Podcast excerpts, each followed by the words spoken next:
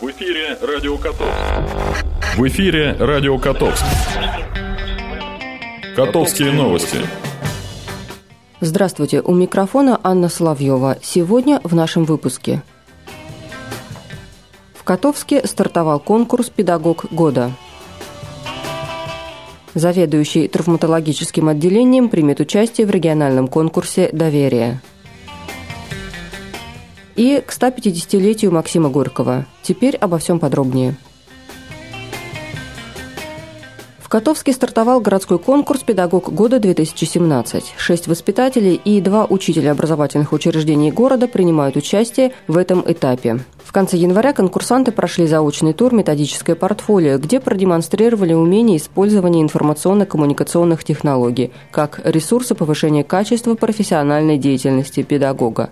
Следующий этап был проведен 6 февраля, в день официального открытия конкурса. На базе средней общеобразовательной школы номер 3 с углубленным изучением отдельных предметов педагоги выступили перед жюри с эссе на тему «Я учитель» и «Я воспитатель», в котором презентовали собственное видение современных проблем в образовании и возможных путей их решения.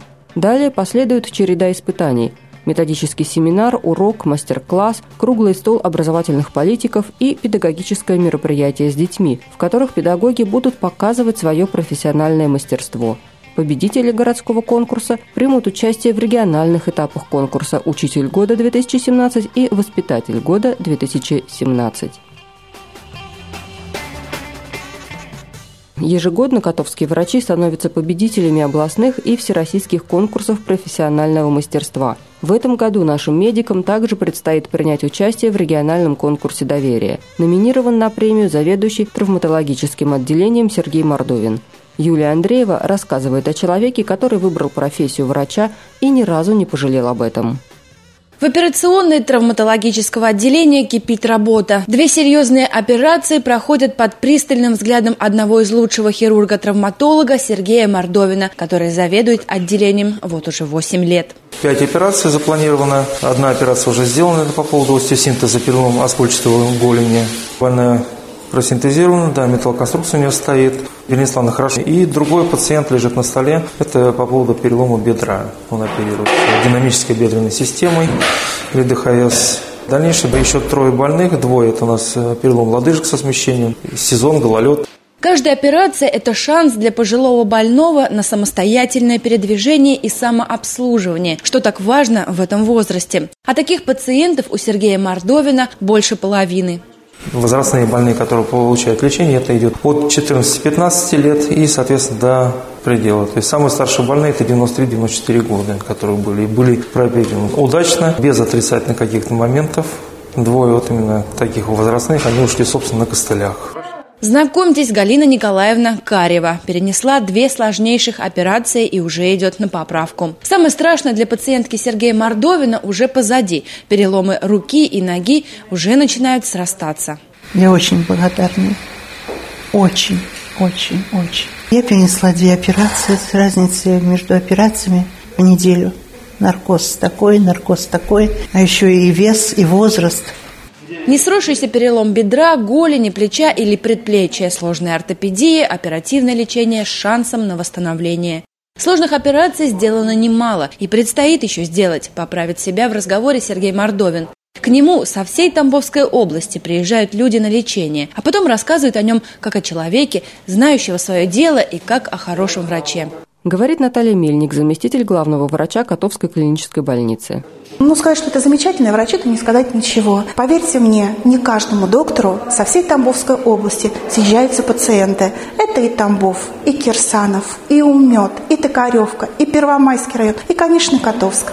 По-моему, этого доктора знают все в нашем городе, и я думаю, что все пациенты, которые у него лечились, родственники этих пациентов, обязательно проголосуют за нашего доктора, чтобы э, он получил эту замечательную премию как лучший врач стационара. Стоять на страже здоровья людей приходится сутками напролет. За время работы Сергея Мордовина в качестве заведующего травматологии значительно преобразилась. И Сергею Алексеевичу посчастливилось самому принять участие в этом. Активно внедряются новые технологии, применяются современные методы при проведении операций. Но главное, что в отделении травмы, как и во все времена, царит внимание, человечность и отзывчивость. Говорит Светлана Иванова, старшая медицинская сестра травматологического отделения Котовской клинической больницы.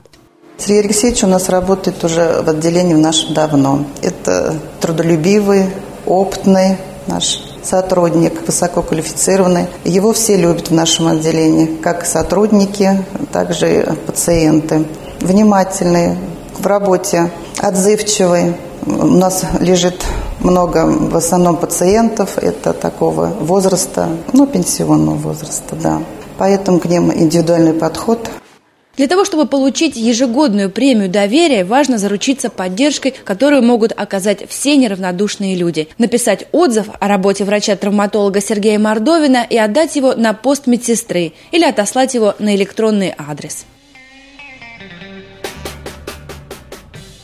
28 марта великому русскому писателю Максиму Горькому исполнилось бы 150 лет. К этой памятной дате сотрудники городской библиотеки имени Маяковского подготовили цикл передач. И сегодня Людмила Поликутина начинает рассказ об этой загадочной личности и самых интересных фактов из его жизни.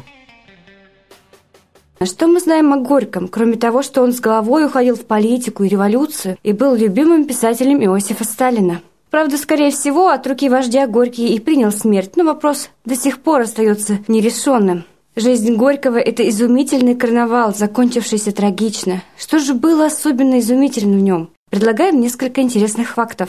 Максим с детства был болен туберкулезом, и, несмотря на это, очень много курил. 75 сигарет в день было его нормой. Горький не чувствовал физической боли, но при этом настолько болезненно переживал чужую боль, что когда описывал сцену, как женщину ударили ножом, на его теле вздулся огромный шрам. В юные годы Горький мыл посуду на пароходе и разносил обувь в обувном магазине. Он закончил только ремесленное училище. Несмотря на это, уровень самообразования был настолько высок, что в 1901 году писателя избрали почетным академиком Императорской академии наук. Максим Горький читал со скоростью 4000 слов в минуту, а за всю жизнь был пять раз номинирован на Нобелевскую премию по литературе.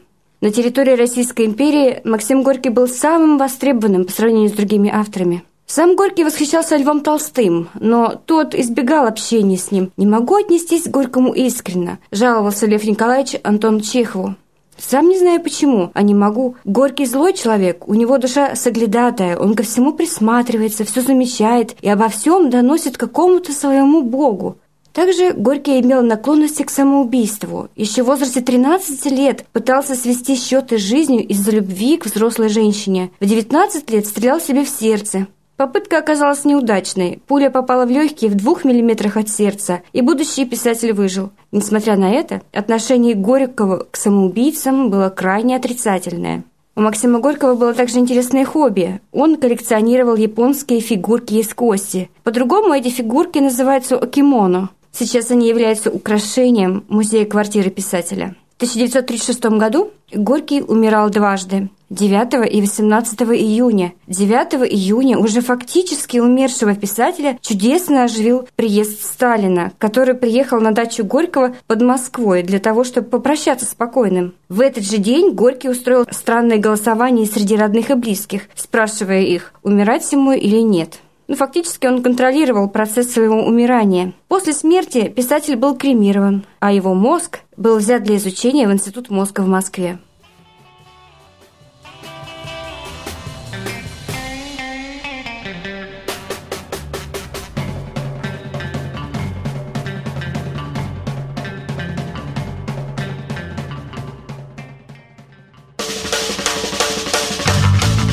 Прогноз погоды. Сегодня в Котовске малооблачно. Температура воздуха минус 19-26 градусов. Ветер северный 3-4 метра в секунду. Атмосферное давление 764 миллиметра ртутного столба. Влажность воздуха 68%. Завтра в нашем городе ожидается ясная погода, температура воздуха минус 17-23 градусов. Ветер северо-западный 3 метра в секунду. Атмосферное давление 767 миллиметров ртутного столба. Влажность воздуха 64%. На этом наша программа подошла к концу. Над выпуском работали Анна Соловьева и Юлия Андреева. До встречи. В эфире «Радио Котовск». Радио Котовск.